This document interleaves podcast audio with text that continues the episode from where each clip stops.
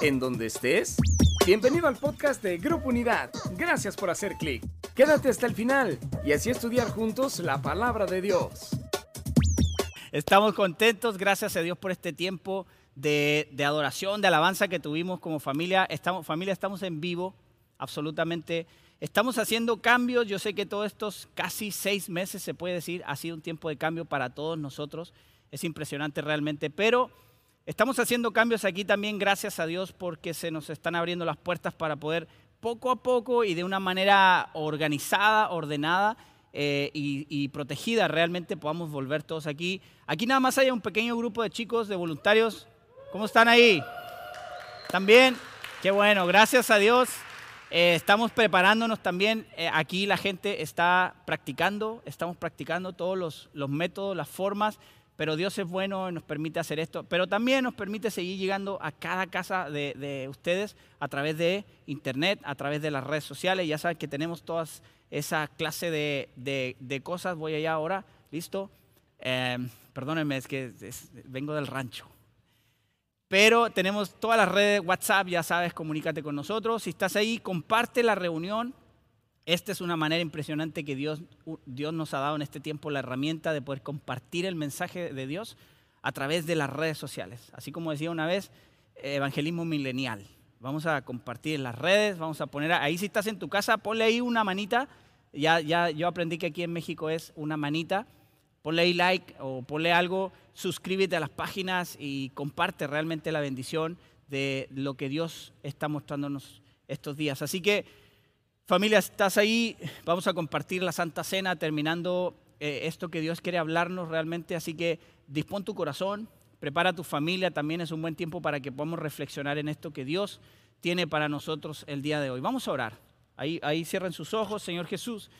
Dios Padre, gracias por este tiempo y esta nueva oportunidad, esta nueva misericordia que tú nos das este día para poder entrar en tu presencia, para poder eh, reunirnos aún en nuestras casas, a escuchar el mensaje, a adorar juntos, Señor, a poder tener ese tiempo de comunión, porque estamos en un solo sentir, Dios, eh, adorándote, entregándote alabanza, eh, exaltación, Señor. Gracias por ese tiempo, Señor, bendice este tiempo de tu enseñanza, Dios. Es tu palabra, no soy yo, no es nadie más que tu palabra y tu presencia hablando a los corazones, hablando nuestra vida, Señor, confrontando, pero abrazando también nuestra vida, porque tú nos amas y tú quieres lo mejor para tus hijos. Gracias por este tiempo, en el nombre de Jesús.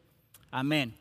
Familia, si estás ahí en tu casa, los, que estén aquí, los 25 que están aquí, eh, pueden abrir su Biblia en Primera de Corintios, capítulo 11. Vamos a leer desde el versículo 17 hasta el versículo 33. Si tienes ahí Primera de Corintios capítulo 11 del 17 al 33, vamos a hablar exactamente sobre la cena del Señor, sobre la Santa Cena, la importancia realmente para nosotros. Así que voy a leer, voy a comenzar leyendo lo que dice Primera de Corintios. Dice así: En las siguientes instrucciones, eso es Pablo. En las siguientes instrucciones no puedo elogiarlos pues parece que hacen más daño que bien cuando se juntan. Ouch. Mejor, mejor, no es una palabra, parece para volvernos a reunir o sí. Voy a seguir. Versículo 18. Primero, oigo que hay divisiones entre ustedes cuando se reúnen como iglesia. Y hasta cierto punto lo creo. Así que, por supuesto que tiene que haber divisiones entre ustedes. Para que, las, las, para que los que tienen la aprobación de Dios sean reconocidos. Cuando ustedes se reúnen, la verdad es que no les interesa la cena del Señor, pues algunos se apresuran a comer su propia comida y no la comparten con los demás. Como resultado, algunos se quedan con hambre mientras que otros se emborrachan. ¿Qué? ¿Acaso no tienen sus propias casas para comer y beber? ¿O de veras quieren deshonrar a la iglesia de Dios y avergonzar a los pobres? ¿Qué se supone que debo decir? ¿Quieren que los elogie? Pues bien, de ninguna manera los elogiaré por esto. Pues yo les, transmito lo que recibí del Señor mismo. La noche, la noche en que fue traicionado, el Señor Jesús tomó pan y dio gracias a Dios por ese pan. Luego lo partió en trozos y dijo, esto es mi cuerpo, el cual es entregado por ustedes. Hagan esto en memoria de mí. De la misma manera, tomó en sus manos la copa de vino después de la cena y dijo, esta copa es el nuevo pacto entre Dios y su pueblo, un acuerdo confirmado con mi sangre. Hagan esto en memoria de mí todas las veces que la beban. Pues cada vez que coman este pan y beban de esta copa, anuncian la muerte del Señor hasta que vuelva. Por lo tanto, cualquiera que coma de este pan o beba de esta copa del Señor en forma indigna, es culpable de pecar contra el cuerpo y la sangre del Señor. Por esta razón, cada uno debería examinarse a sí mismo antes de comer el pan y beber de la copa. Pues si alguno come el pan y bebe de la copa sin honrar el cuerpo de Cristo, come y bebe el juicio de Dios sobre sí mismo. Esa es la razón por la que muchos de ustedes son débiles y están enfermos y algunos incluso han muerto.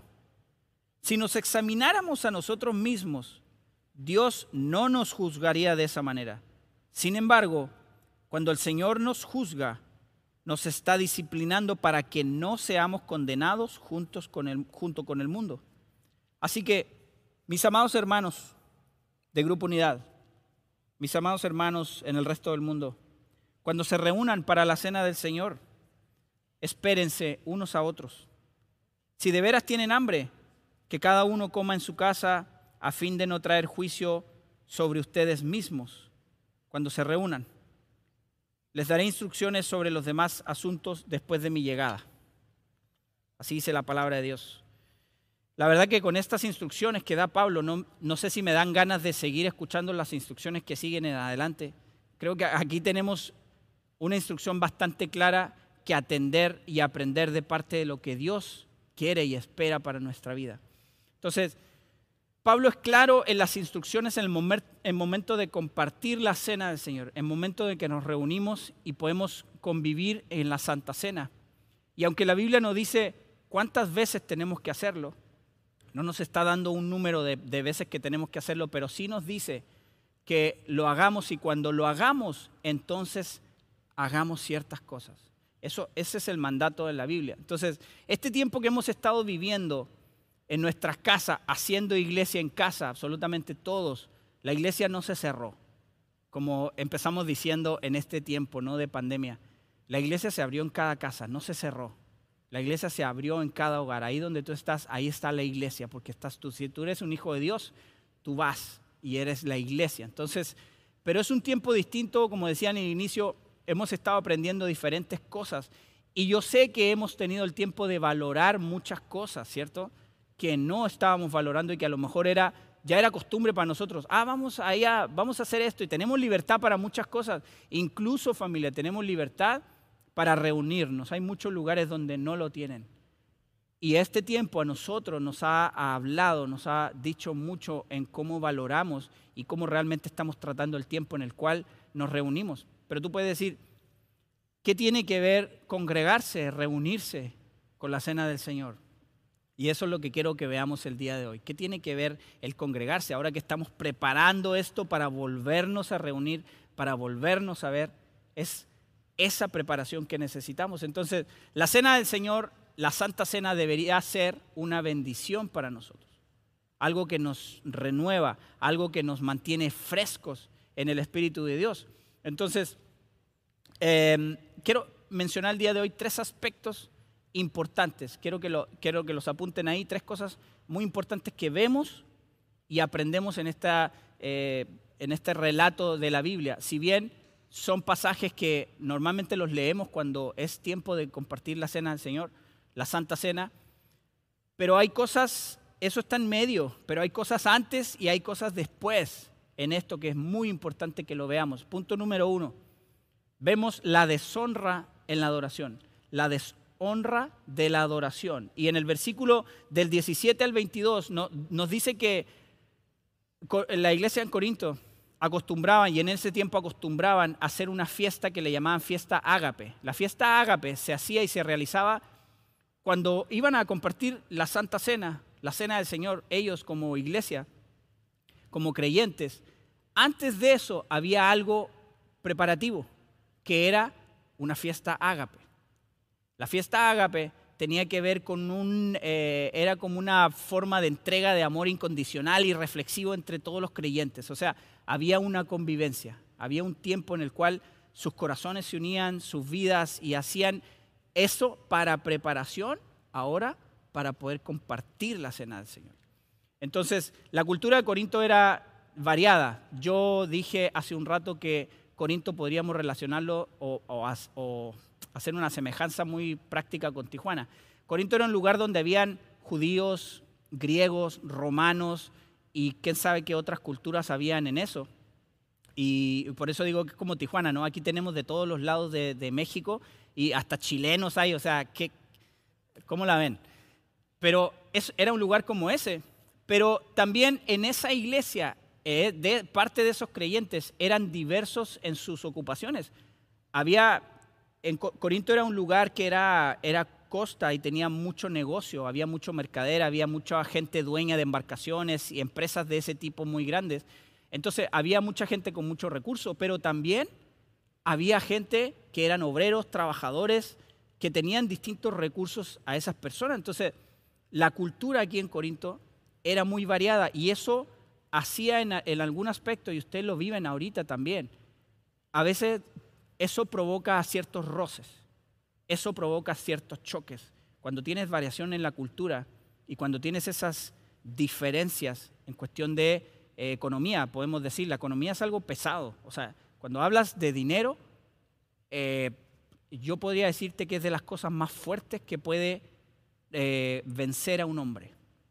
Cuando hablas de la economía, cuando hablas de dinero, son cosas que son tan poderosas para derrotar a un hombre así. Entonces, esas cosas no estaban lejos también en esta cultura. Y recordemos que la iglesia de Corinto, en el primer capítulo de Primera de Corintios, Pablo alaba muchas cosas de las que tiene la iglesia en Corinto. O sea, la iglesia de Corinto estaba bien preparada, era una iglesia que tenía mucho conocimiento de la palabra, eh, era gente que tenía muchos dones. Dice la Biblia ahí en Primera de Corintios, lo pueden ver, dice que Pablo dice, ustedes están llenos de dones. Ustedes tienen todos los dones para poder hacer cosas impresionantes, ¿no?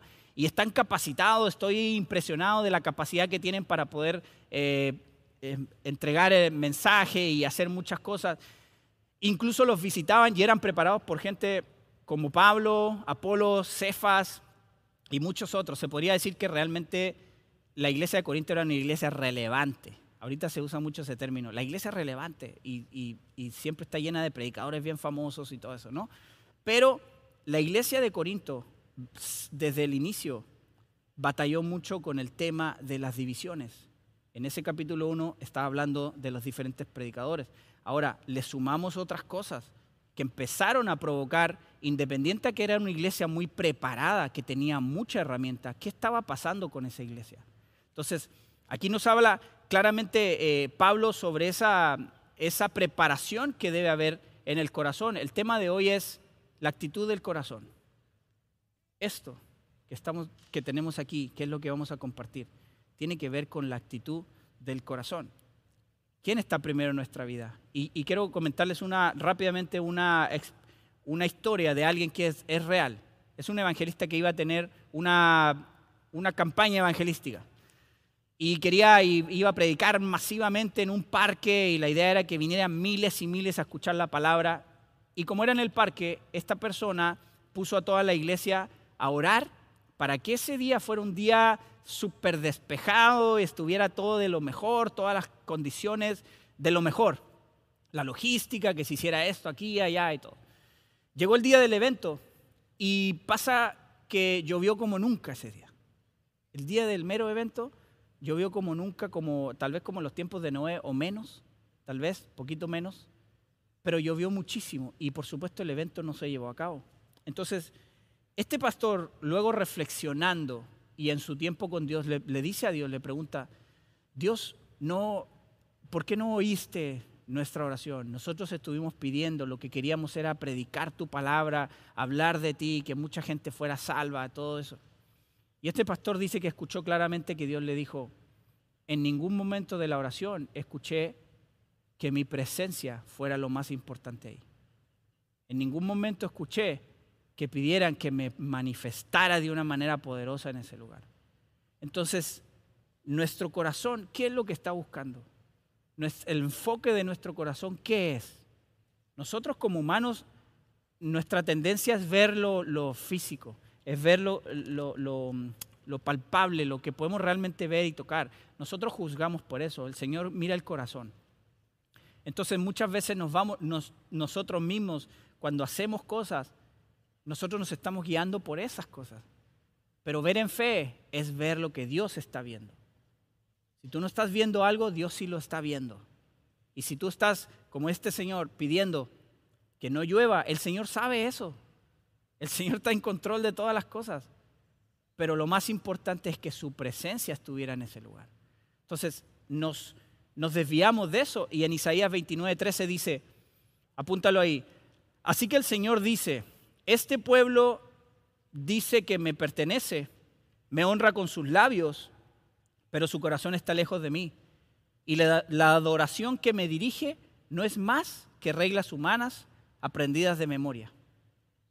Quiere decir que en, Juan capítulo 4 habla sobre el, que Dios busca verdaderos adoradores que le adoren en espíritu y en verdad. Eso es lo que el Padre busca. Quiere decir que hay una falsa adoración. Aquí lo está diciendo en Isaías. Este pueblo me alaba y me honra de labios, pero su corazón no está buscando mi presencia. Su corazón no está buscando honrarme de verdad. Quiere decir que hay una falsa, hay una falsa adoración.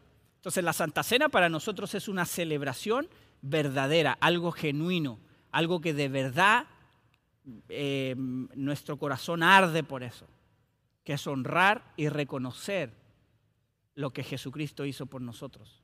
Es una celebración y la Biblia dice que dice que si no lo hacemos o si no realmente estamos alineados a eso que Dios quiere, entonces estamos eh, haciendo indigna la cena del Señor. Estamos eh, produciendo juicio a nosotros mismos porque no estamos siendo honestos con lo que realmente estamos recordando aquí y estamos, está presente en nuestra mente, en nuestro corazón. El versículo 18 de esto que leemos dice que la iglesia estaba usando el tiempo de unidad, la fiesta ágape, que era de preparación para participar en la cena del Señor. E, ellos estaban usándolo para divisiones, y disensiones. Disensiones en este contexto tiene que ver con tomar lados, posiciones. No, yo soy de Fermín. No, yo soy de Horacio. Yo soy de Tony. Yo soy... Eh, lo, hice parafrasiese, dice, ¿no? Lo puse en el contexto nuestro. Pero ellos estaban batallando con esas cosas incluso. Yo voy con este. Y los más espirituales, dice la Biblia, decían, yo soy de Cristo. Esa es nuestra postura, esa debe ser nuestra postura. Entonces Pablo dice, no puedo elogiarlo, no puedo estar orgulloso de ustedes por eso. Entonces apunta ahí en, tus notas que estás haciendo, cuando no hay comunión en la iglesia no estamos honrando la presencia de Dios. Cuando no hay comunión en la iglesia no estamos honrando la presencia de Dios. Muchas veces honramos según nosotros la presencia de Dios y hablamos del amor de Dios y nos llenamos la boca ¿no? de, hablar muchas cosas de esas, pero realmente no estamos viviendo. Cuando venimos a la iglesia o cuando estamos ahí en la casa cantando con el grupo de alabanza, eh, sí es cierto que son letras que ya están escritas y que fueron inspiradas a alguna persona de parte de Dios, pero si tú no comprendes y tú no haces tuya esa verdad, entonces simplemente estás, como dice Isaías, honrando y adorando de labios, pero tu corazón no está conectado con eso. Si tú no te sabes la letra de la canción y Dios te está poniendo algo en tu corazón entre tú y Él, hazlo, utiliza esa música para hablar con Dios en tu lenguaje, en lo que tú quieres decir, lo que están haciendo de tu corazón. Eso es lo que Dios está queriendo escuchar. Dios se agrada de que, seamos voces, eh, que seamos, dije, ya me incluí. Eh, ahí para que me pongan en la lista.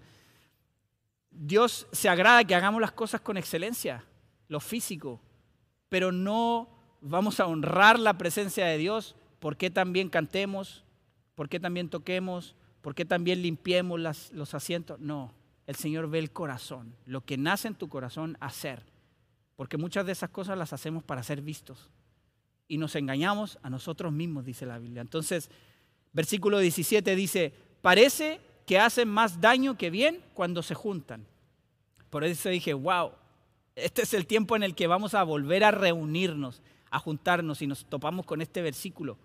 Parece que hacen más daño cuando se reúnen, eh, cuando se juntan. Hacen más, más daño que bien. Entonces, esta palabra tiene que hacernos reflexionar en eso. Quiero irme al punto al punto 2 para no tardarme tanto en esto. Pongan ahí la explicación de la adoración. Y aquí hay tres cosas bien importantes que quiero mencionar en este punto 2. Tres factores importantes. Primero, recordar. Versículo 24, la, la, segunda parte del versículo 24 y la segunda parte del versículo 25 nos dice que recordemos. Esto lo harán en memoria de mí. Tenemos que tener memoria. Un tiempo, hace un tiempo, unas semanas también nos tocó estar con una familia y en un tiempo que tuvimos de conversación, llegamos al punto de recordar cómo y cuándo Jesús tocó el corazón de la persona. Y en ese momento la persona se quebró. Y se, quebró y lloró eh, en un momento de, de felicidad y de gozo de recordar cuándo fue el momento en que se encontró con Dios. ¿Cuál fue el momento en que Jesús impactó su corazón?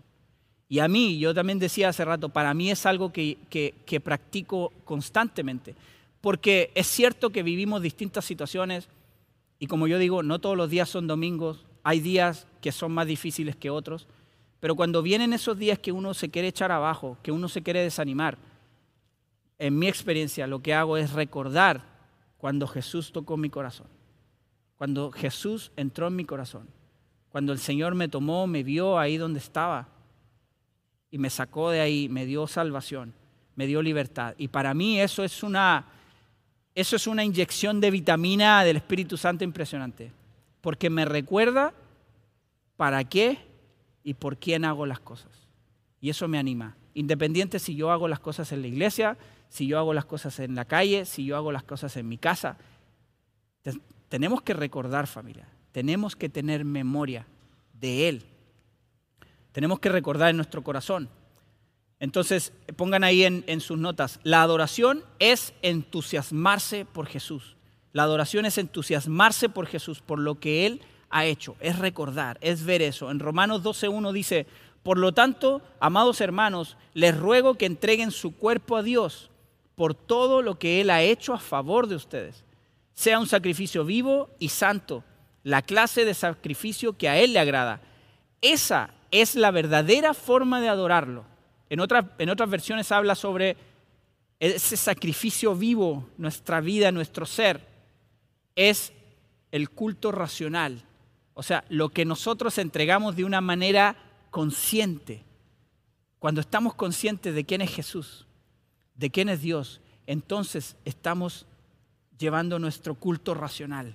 O sea, el servicio y todo lo que gira en torno a la vida de nosotros está haciendo algo que tiene sentido porque sabemos quién es Jesús, sabemos quién es Dios, sabemos qué hace por nosotros, qué ha hecho y qué seguirá haciendo por nosotros. Entonces, la Biblia nos invita a eso todo el tiempo. El segundo factor en este segundo punto es proclamamos o anunciamos y anunciamos, proclamamos y anunciamos en el versículo 26. Cuando compartimos la cena del Señor, dice que anunciamos su muerte hasta que venga. Anunciamos su muerte. Proclamamos qué hizo Jesús por nosotros. ¿Cuál fue el impacto que generó en nuestra vida Jesús? Dios, al amarnos tanto, venir y, enviar a su Hijo. Su Hijo se hizo hombre, se hizo carne como nosotros y sufrió lo que sufrió. Eso es, proclamamos el amor de Dios hacia la gente, hacia nosotros mismos, hacia la gente que necesita conocerlo. El punto tres es, estamos expectantes.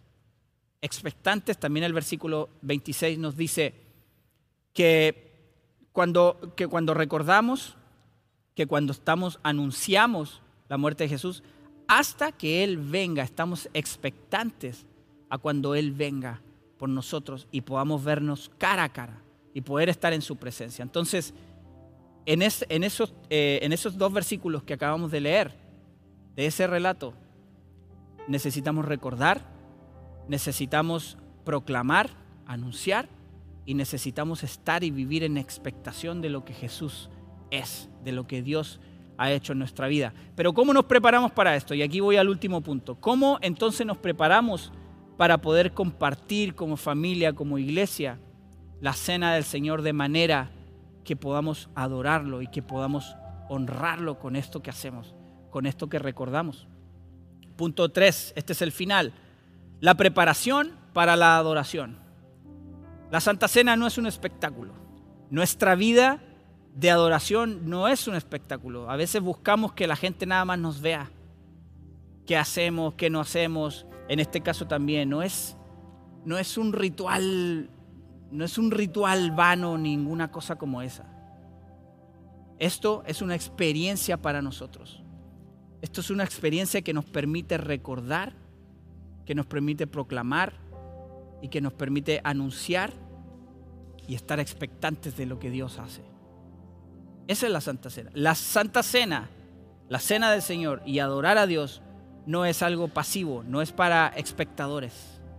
Esto es para gente que quiere hacer, esto es para participantes, para gente que quiere participar en esto como un modo de vida, no simplemente tomar el pan y comer sin ninguna otra cosa más que comer y tomar, que es lo que dice al principio, versículos 17 en adelante. La gente no se preocupaba más que por comer y beber. Y no, no es bueno que nosotros tomemos, que tomemos ese ejemplo para ver y analizar nuestra vida. La adoración es algo activo. Por ejemplo, venimos a la iglesia o escuchamos ahí y decimos, oye, no saqué nada, qué chafa la alabanza, o que, que, no hay otros músicos por ahí, o esa persona que compartió, a veces nos quejamos hasta cómo oramos por las, por las por las cosas, cómo damos gracias a Dios. Salimos quejándonos de esa manera. Pero mi pregunta es, en este servicio que es para Dios, ¿qué aportaste? ¿Cuál fue tu aporte como familia cuando estamos reunidos en un solo corazón, en unidad? ¿Cuál fue el aporte tuyo en ese tiempo de adoración y de alabanza que no es para ti? En ese tiempo de, de, de adoración en todas las cosas que hacemos en la reunión son para exaltar y para reconocer a Dios. Cuando tú escuchas la palabra de Dios y dispones tu corazón a escuchar, estás reconociendo que es la voz de Dios la que está hablando. Si no te puedes parar y te vas y ya no escuchas y dices, no me importa, si tú has dispuesto en tu corazón es porque estás honrando a Dios con escuchar su palabra. Entonces, muchas veces hacemos eso, pero no nos preguntamos, ¿y yo qué estoy aportando en esto? Versículo 28 dice, por esta razón cada uno debería examinarse a sí mismo antes de comer el pan y beber la copa. Aquí claramente dice, examínese cada uno, no esté examinando al prójimo. Aquí no dice, no ande viendo qué le falta o qué hace, qué no hace. Dice la Biblia claramente, examínese a, a sí mismo. Tengo que examinarme, hacerme un examen. ¿Cómo está mi corazón?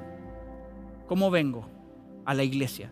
Cómo convivo con la gente afuera, cómo, cómo, eh, cómo me manejo en mi casa, con mi familia, con mis seres queridos, a través de las redes. Eh, no, no, no, quiero, no quiero sonar pesado, pero ¿qué comparto en mis redes, familia? Es, es un tiempo, todo el mundo está hablando de que el Señor está cerca y la Biblia lo dice. No, no, es, no es una, no es una broma, es tiempo de que aún nuestras redes sociales hablen del amor de Dios. Es tiempo de que aún nuestras redes sociales y que la gente sepa y se entere cuál es la verdad realmente. Y para eso Dios nos ha puesto en este tiempo. A cada uno de ustedes que están ahí en su casa, a cada uno de los que estamos aquí, Dios nos ha puesto para eso, para llevar el mensaje de amor es un mensaje de amor, es un mensaje de compasión, es un mensaje de misericordia, de bondad, de abrazar. Así como Dios te abraza, como tú sientes el abrazo de Dios, es el abrazo que nosotros tenemos que dar a la gente que no conoce a Dios. Ese es el amor que impacta, ese es el amor que confronta, sin tú tener que decir nada. El Espíritu Santo lo hace. Tú simplemente amas a la gente, tienes compasión, eres bondadoso. el fruto del Espíritu está impresionante. Pero eso es lo que debe haber en nuestra vida. El fruto del Espíritu, dando fruto, donde quiera que estemos. Entonces, Versículo 30, voy a terminar. Dice, por esta razón muchos de ustedes son débiles, están enfermos y algunos incluso han muerto. Y si lo vemos desde el punto de vista espiritual o el punto de vista físico, eso es lo que pasa. Cuando nuestro corazón y la actitud de nuestro corazón no está sana, acarreas, acarreas y arrastras cosas que no debes hacer. Acarreas eh, situaciones, problemas, complicaciones con gente que de repente no quieres venir a la iglesia porque te vas a encontrar con fulanito. No quieres toparte, hacer grupitos, etc. Y finalmente hasta puede llegar una enfermedad física, no en todos los casos es, pero en algún momento puedes arrastrar eso hasta tu propio cuerpo. Entonces es muy importante esto que menciona Pablo, versículo 31, si nos examináramos a nosotros mismos, dice, si nos examináramos a nosotros mismos, nuestra forma de ser sería distinta, nuestra forma de hablar sería distinta, nuestra forma de relacionarnos con la gente, con nuestra forma de ver a la gente que necesita conocer a Dios, ese Dios que tenemos nosotros. Si nos examináramos a nosotros, si nos examináramos a nosotros, realmente empezaríamos a conocer a Dios, quién es, de verdad. Si nos empezáramos a examinar nosotros, podríamos ver o tratar de imaginarnos lo grande que es Dios y lo pequeño que somos nosotros. Necesitamos examinarnos, cada uno, cada uno. Versículo 33. Así que, mis amados hermanos de Grupo Unidad, mis amados hermanos de donde quieras que estés, cuando se reúnan para la cena del Señor, espérense unos a otros. Necesitamos considerarnos, amarnos, buscarnos, escucharnos, hacer esa relación. Esta, esta iglesia hacía una fiesta ágape. Preparaban su corazón para poder participar en la cena del Señor y tener un corazón alineado a lo que busca Dios, que es la unidad en nuestros corazones. Es la unidad que trae el Espíritu Santo. Cinco veces menciona este relato reunirse, unidos, reunidos, cuando se reúnen. La Biblia dice que nos reunamos, que nos veamos, pero cuando nos reunamos sobre todo en estas cosas, necesitamos alinear nuestro corazón y tener una actitud que honre a Dios para eso. La verdadera forma de acercarse a la mesa es a través de un examen personal y de considerar a los demás. Ahorita hay mucha mucha consideración, entre comillas, disfrazada de muchas cosas.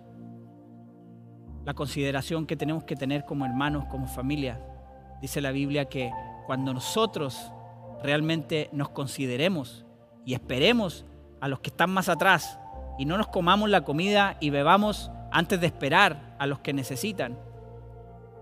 Necesitamos considerarnos. Cuando pase eso en la iglesia, dice la Biblia que habrá salvación. Cuando nuestros corazones y nuestras vidas estén unidas como familia en Dios, con nuestro corazón puesto en Cristo, con nuestra vista puesta en Jesús, entonces vendrá salvación.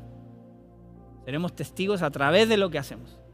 Así que quisiera ahí donde estás, me gustaría orar y darle gracias a Dios por este tiempo, por esta palabra que es su palabra y que nos habla claramente cada día.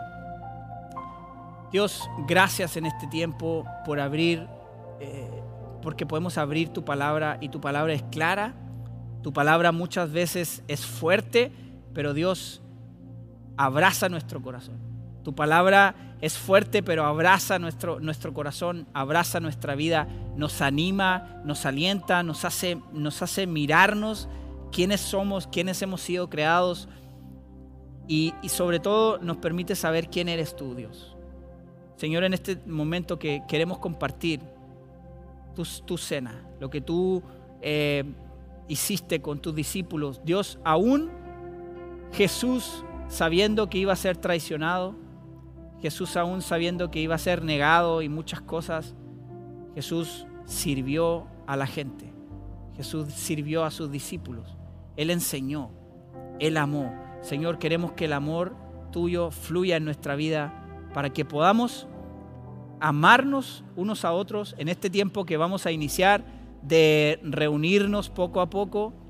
Señor, que podamos ver esa unidad, ese amor que trae tu presencia que podamos estar sanos con un corazón limpio, con un corazón sano, con un corazón fortalecido en ti y que sin ningún problema y que sin ninguna atadura de nada, Señor, podamos acercarnos a tu mesa y podamos honrar de verdad lo que significa esto. Que nuestras generaciones vean un ejemplo, que esta generación ha buscado la honra de tu presencia sobre todas las cosas. Señor, gracias por este tiempo en el nombre de Jesús. Amén. Amén. Y si tú estás ahí y no has tenido un encuentro con Jesús, este Jesús que vino, que se hizo hombre, que murió por nosotros, que instauró esto, que compartió la mesa con sus discípulos, con esos discípulos, como yo digo, como dice la Biblia, aun cuando sabía que lo iban a traicionar, a él no le importó, él compartió la mesa. Él sirvió, él lavó los pies.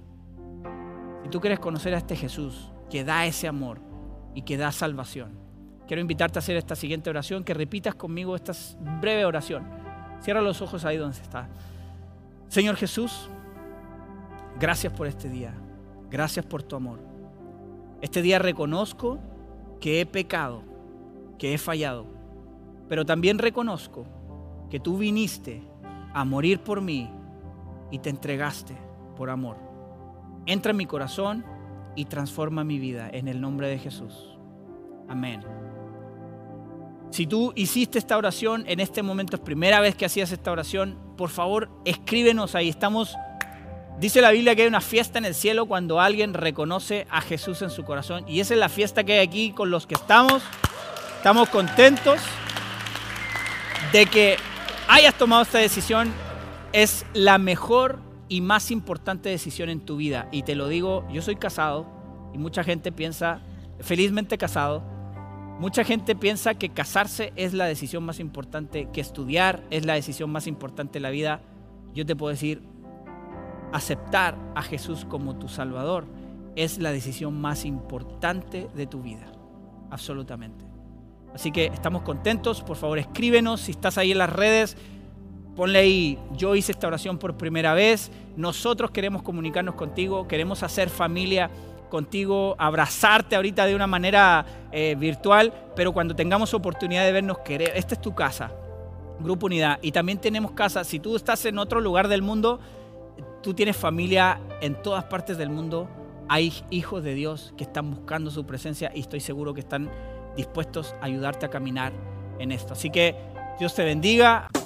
Qué bueno que has disfrutado de este podcast que Grupo Unidad trajo para ti. Y claro, te invitamos a que visites nuestras redes sociales, Facebook, Instagram, YouTube y nuestra página web www.unidad.org y ahora en podcast. En Grupo Unidad estamos transformando vidas.